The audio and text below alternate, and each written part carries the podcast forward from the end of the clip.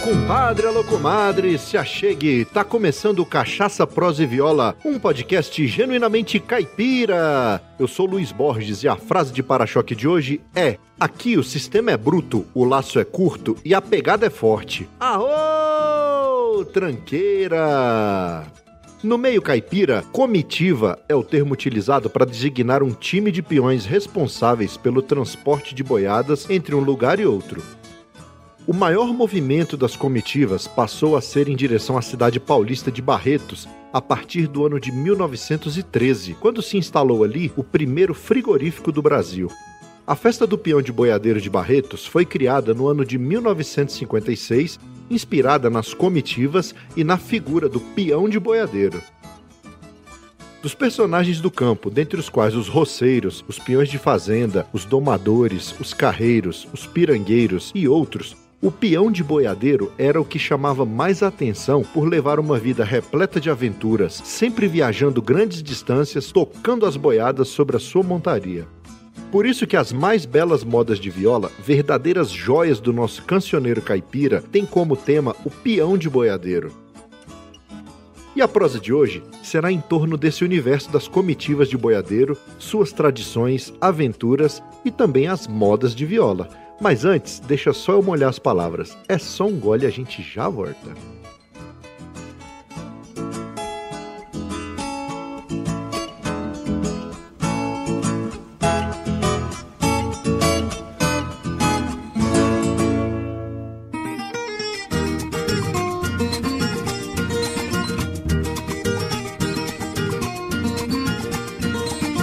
Compadre, comadre, em primeiro lugar, muito obrigado pela audiência. É sempre um prazer prosear com você aqui no Cachaça, Prosa e Viola. Meus agradecimentos mais que especiais aos nossos padrinhos Marcel Hatz e Valdinei André da Silva. Muito obrigado, meus amigos. Para se tornar um padrinho ou madrinha e apoiar financeiramente a produção do nosso podcast, é só acessar o site cachaçaproseviola.com.br barra apoie e escolher um valor que caiba no seu orçamento mensal. A partir de R$ 1,99 por mês, você já pode apoiar. É muito mais barato que uma dose de cachaça lá no Botecão do Assis. Cachaça moada. Uma outra forma de apoiar e fazer o Cachaça Prosa e Viola alcançar mais ouvintes é curtir nossos episódios e postagens, comentar algo relevante nos episódios e, não menos importante, compartilhar o podcast com seus amigos. Conta para ele, conta para ela o que, que é podcast e mostra como baixar e ouvir os nossos episódios. E se você já é ouvinte antigo, mas ainda não deixou suas estrelinhas e avaliações no seu agregador, tá esperando o quê? Moço, dona, quebra essa aí para nós. Se você realmente gosta do nosso conteúdo, deixa lá cinco estrelinhas e um pequeno texto contando como o Cachaça Prosa e Viola impacta no seu dia a dia. Essas atitudes ajudam muito a esparramar cachaça, prosa e viola por esse mundão de meu Deus. E o melhor de tudo, não custam nada.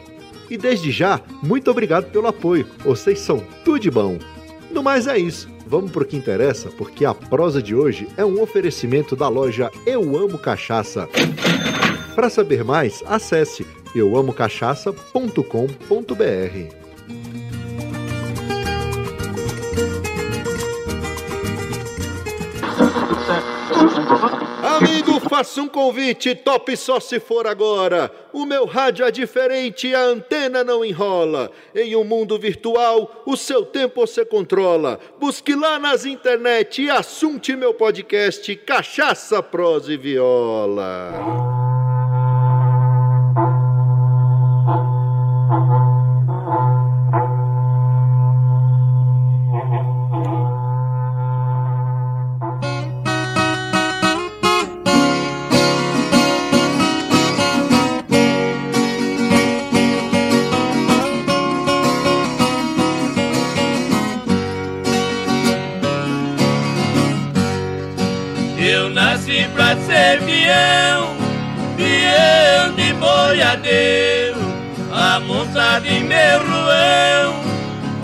Corto o dia inteiro e vou buscar boi no sertão, dando vaga pros cocheiros e não existe mais chão.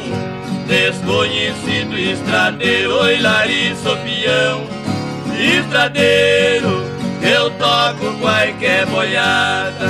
Sou culata, sou ponteiro, não deixo boi de arrebata.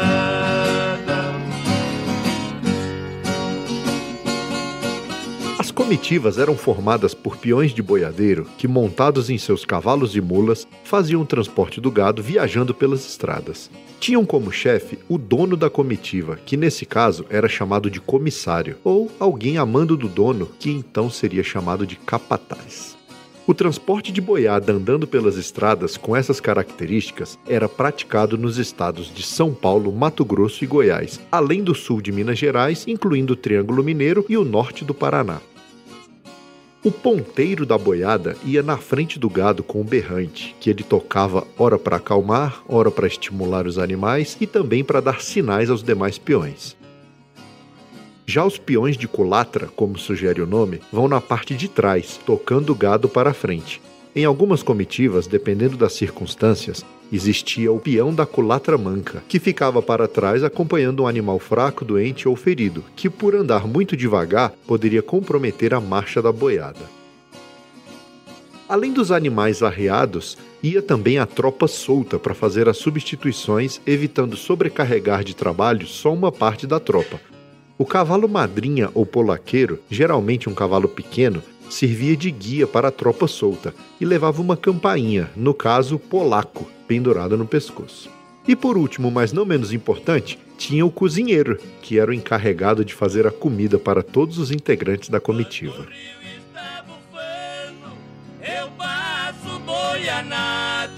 Parece que estou brincando no porto do taboado e qualquer paixão me adverte um pouco eu me satisfaço, contando que a rei não puxa o galeio do meu laço, olha sou peão, estradeiro, eu toco qualquer boiada, sou culata, sou ponteiro, não deixo boi de arrebada. Olha só que bacana! O Cachaça Prosa e Viola faz parte da rede Agrocast, a primeira e maior rede de podcasts agro da podosfera brasileira. Conheça todos eles no site redeagrocast.com.br.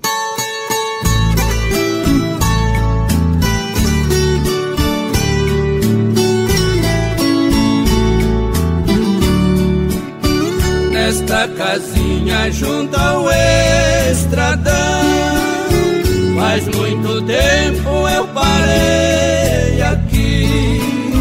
Vem minha velha, vamos recordar quantas boiadas eu já conduzi. Fui berranteiro e ao me ver passar, você surgia me acenando a mão. Até que um dia eu aqui fiquei preso no laço do seu coração.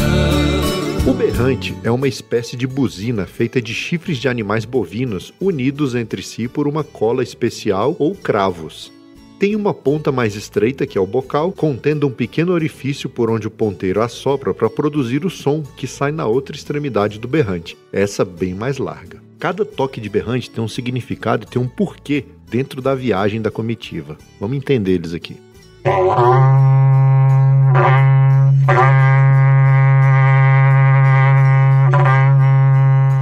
Esse aí, por exemplo, é o Solta da Boiada. É um toque sereno destinado a despertar a boiada para iniciar a viagem.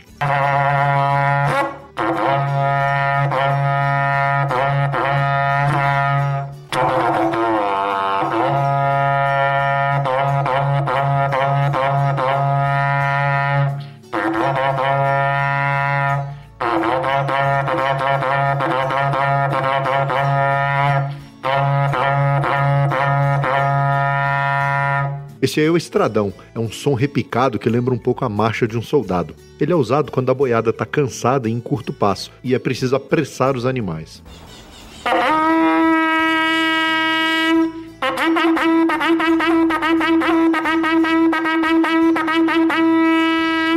Esse aí que a gente acabou de ouvir é o rebatedor. É um toque de alerta e ele é usado quando tem algum perigo na estrada. O berranteiro usa esse toque aí para chamar outros peões para poder ajudar ele em alguma coisa. E a principal característica dele é que ele é um toque agudo, semelhante ao som de um clarim.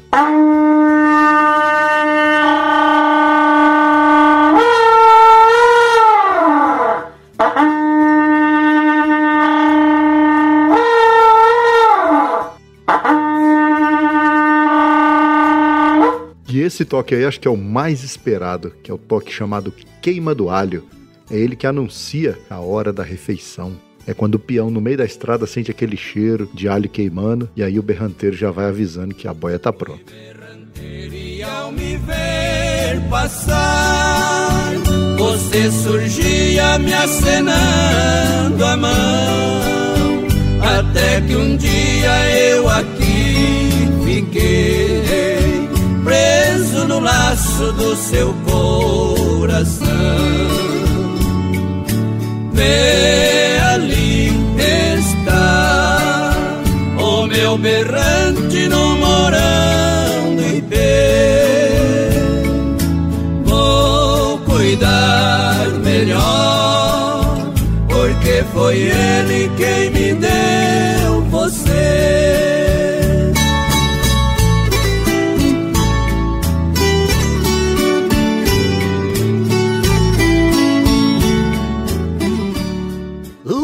Você gosta de rede social? Então larga a mão de ser bobo e segue nós no Instagram, Facebook e Twitter. É arroba CPV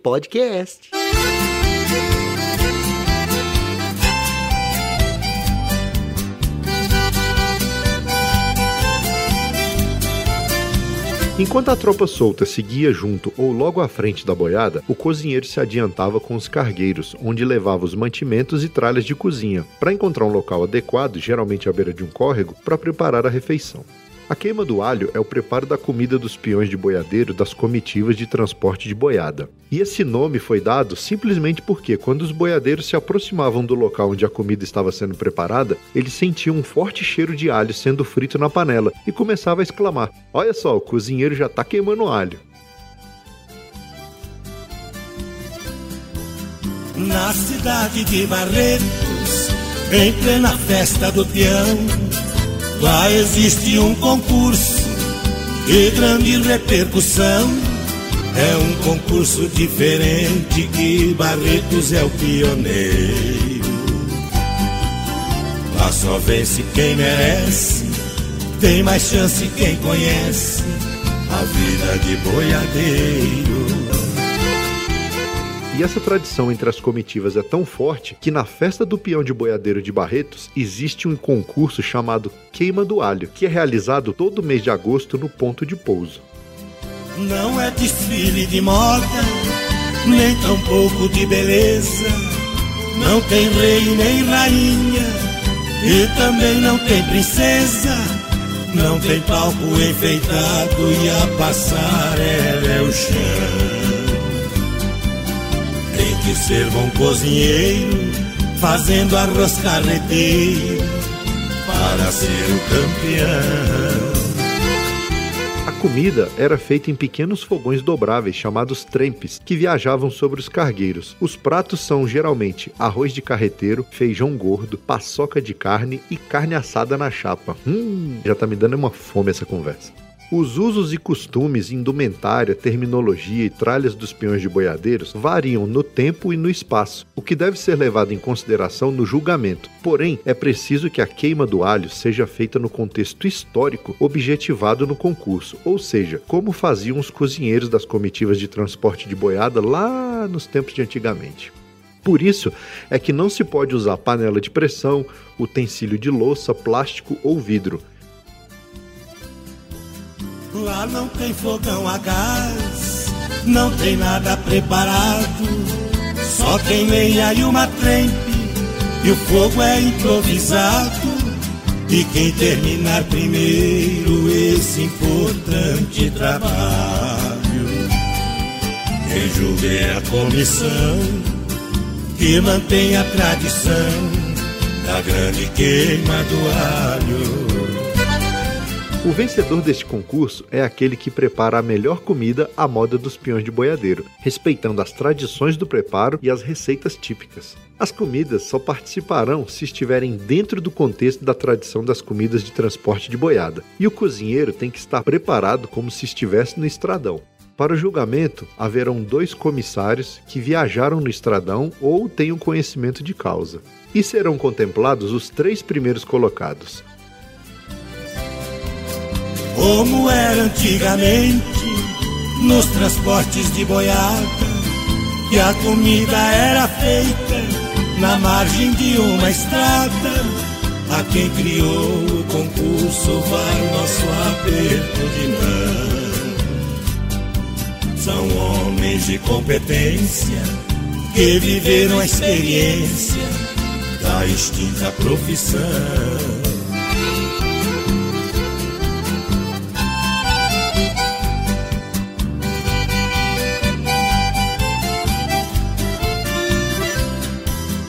O poeta de Barretos já falou há muitos anos, quando relatou a história de um tal de boi soberano. Das grandes festas de peão, hoje eu falo sem receio. Barretos é a preferida, que no mundo é conhecida, a capital do rodeio.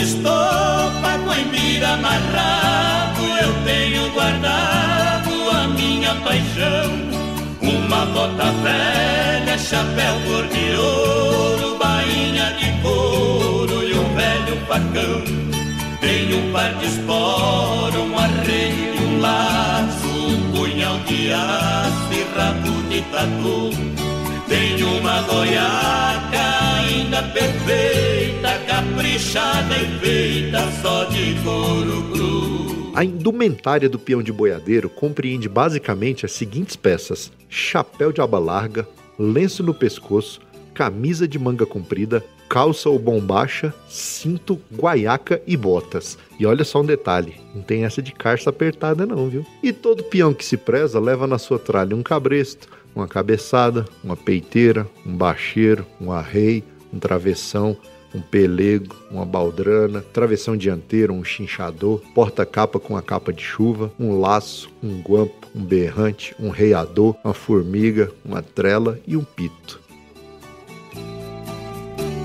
No lampião quebrado só resta o pavio Pra lembrar o frio eu também guardei Um pelego branco que perdeu o pelo Apesar do com que eu cuidei.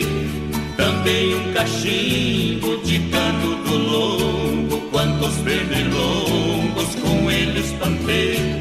Um estribo esquerdo que eu guardei com jeito, porque o direito nascer que eu quebrei. Antigamente, a indumentária do peão de boiadeiro, bem como a sua tralha de arreio, não eram muito diferentes daquelas usadas pelos demais campeiros e mesmo por pessoas que moravam nas pequenas cidades do interior. Lembrando que pouquíssimas pessoas podiam ter um automóvel, de modo que quase todo mundo andava a cavalo.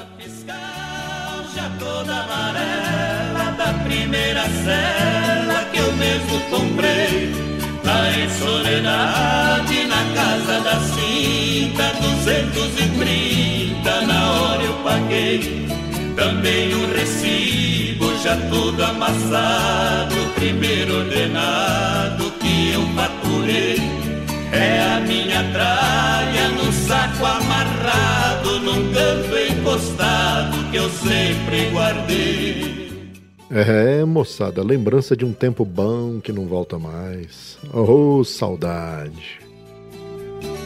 Pra mim representa um belo passado, a vida de galo que eu tanto gostei. Assim enfrentando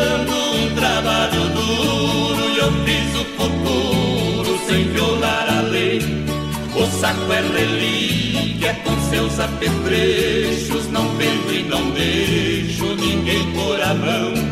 Nos trancos da vida, aguentei o taco e o ouro do saco é a recordação.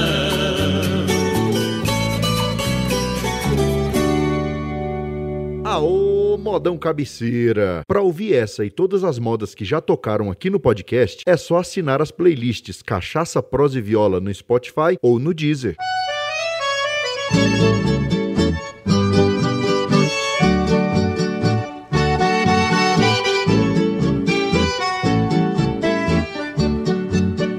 Comprei um caco chapeado e uma baldrana macia. Um coxinil dos brancos pra minha besta Rosia.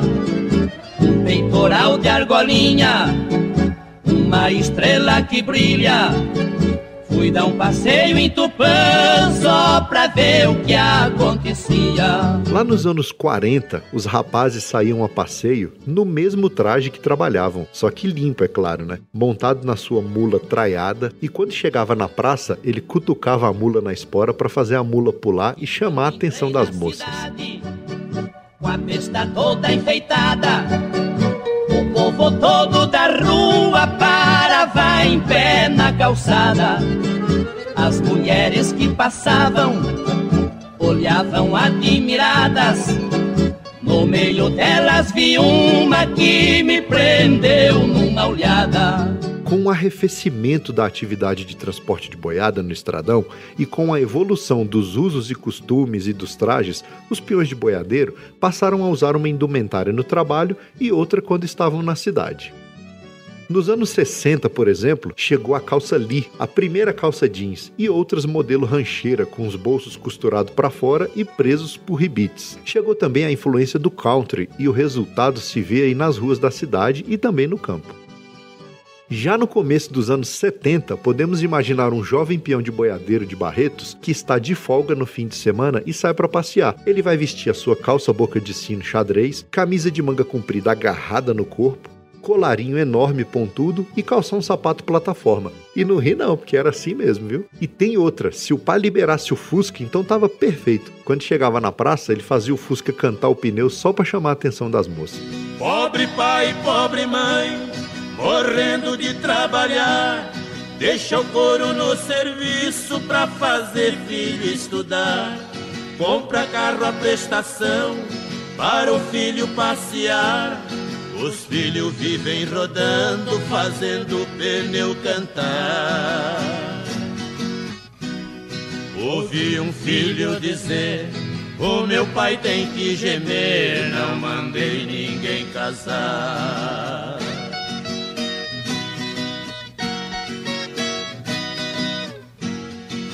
Eita nós! Quer fazer parte do nosso grupo de ouvintes do Telegram? Para participar, é só clicar no link que está no post desse episódio.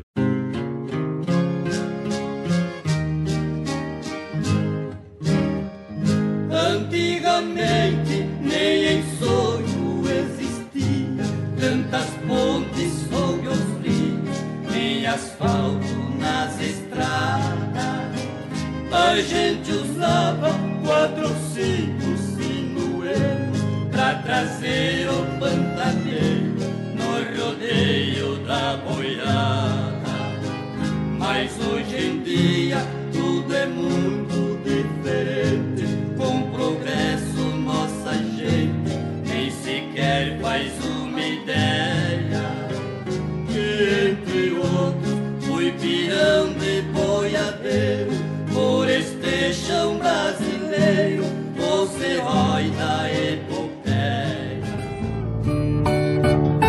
Atividade de transporte de boiada por terra via estradão no estado de São Paulo rumo a Barretos começou no início do século XX e terminou por volta do ano de 86, quando a comitiva do comissário Wilson Pimentel transportou a última boiada pelo estradão até Barretos. Porém, já nos anos 50, essa atividade iniciou um declínio lento e gradual que durou por volta de uns 30 anos. E isso se deveu a vários fatores, entre os quais podemos destacar a chegada da estrada de ferro ao Rio Paraná, quando algumas boiadas passaram a ser transportadas no trem para chegar até os abatedouros. Além disso, as estradas, ainda que não totalmente asfaltadas, melhoraram bastante, facilitando o uso de caminhões gaiola para o transporte do gado. Apesar de quase extintas as comitivas, ainda existem muitas delas que fazem cavalgadas e vão até as festas de peão, principalmente as de Barretos. Mas em alguns casos elas ainda são utilizadas profissionalmente. Um exemplo é quando vão transportar novilhas prenhas ou novilhas enxertadas, como dizem aí, de uma propriedade para outra. Eles preferem transportar via terra e na forma antiga, porque eles dizem que é menos estressante para o animal, principalmente quando está nessa situação, né? uma novilha enxertada ou cheia, como eles gostam de dizer. Em todo caso, um agradecimento especial a todos os poetas e compositores da música caipira que deixaram viva a lembrança dessa linda profissão de peão de boiadeiro.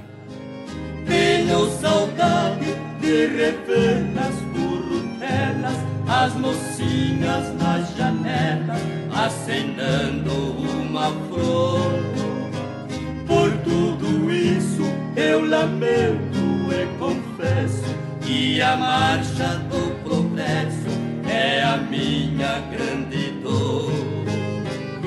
Cada jamanta que eu vejo carregada, transportando uma boiada, me aperta o coração.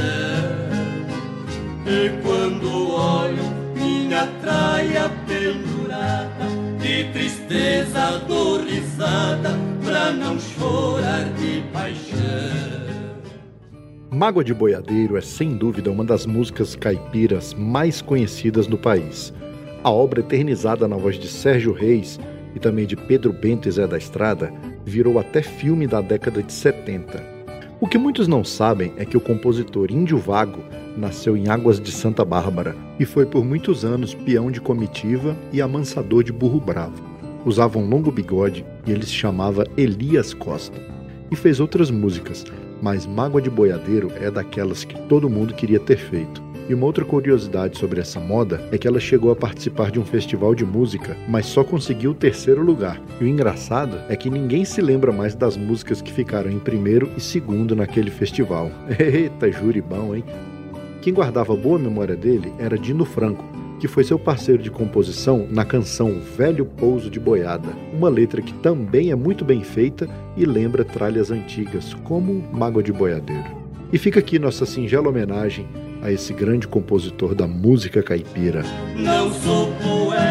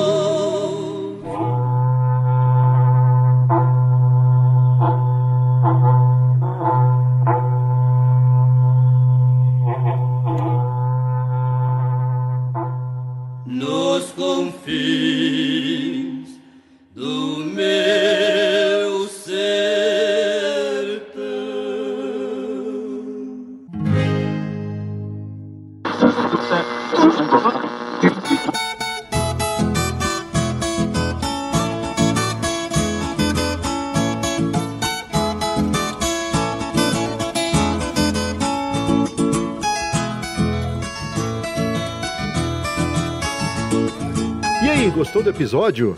Quero deixar aqui meu agradecimento a toda a comitiva Boi Soberano, lá de Tanabi, São Paulo, na pessoa do comissário Agnaldo José de Góes. Eu entrei em contato com ele para montar o roteiro desse episódio e ele me forneceu vários textos, foi uma gentileza em pessoa. Para saber mais sobre a comitiva Boi Soberano, é só acessar o post desse episódio e procurar o link para a página deles no Facebook. Lá vocês vão ver fotos, vídeos e vários diários de viagens da comitiva, uma riqueza cultural enorme. Seu Agnaldo, um abraço e muito obrigado. E assim que o senhor resolver os probleminha aí na fazenda do senhor, lembra que nós temos que gravar um episódio aqui, hein, sobre a comitiva Boi Soberano. Um abraço para o senhor, tudo de bom. E você que está aí me ouvindo e gosta do nosso podcast, deixe seu comentário sobre o que você achou e compartilhe o episódio com seus compadres, suas comadres e ajuda nós a esparramar a cultura da viola e da cachaça por esse mundão de meu Deus. Os programas são semanais e os novos episódios são publicados sempre às quartas-feiras, mas como é podcast, você tem a liberdade para baixar e ouvir onde, como, quando e com quem você quiser. E olha só, moçada, 2020 está acabando e com ele vai acabar também a promoção CPV Para-Choque. Para participar do sorteio é muito fácil, é só acessar cachaçaproseviola.com.br barra CPV Para-Choque, preencher o formulário e enviar sua frase. Você pode mandar várias frases diferentes, só não vale mandar a mesma frase várias vezes. Aproveita porque restam apenas dois sorteios, novembro e dezembro. Lembrando que as frases enviadas de 1 a 31 de outubro vão participar do sorteio de novembro e as frases enviadas entre 1 e 30 de novembro vão participar do sorteio de dezembro. E aproveita quando você entrar lá no site para enviar a frase, acesse também a nossa loja de produtos oficiais. Temos camisas, canecas e ecobags. E em breve teremos novos produtos como bonés e moletons, todos com estampas exclusivas. E olha só, todo o lucro da loja é revertido em melhorias técnicas no nosso podcast. Fantástico isso, né? Você sai por aí desfilando cachaça, prosa e viola e ainda ajuda nós a melhorar a qualidade do nosso podcast. No mais é isso. Muito obrigado pela audiência. Até o próximo episódio e tchau!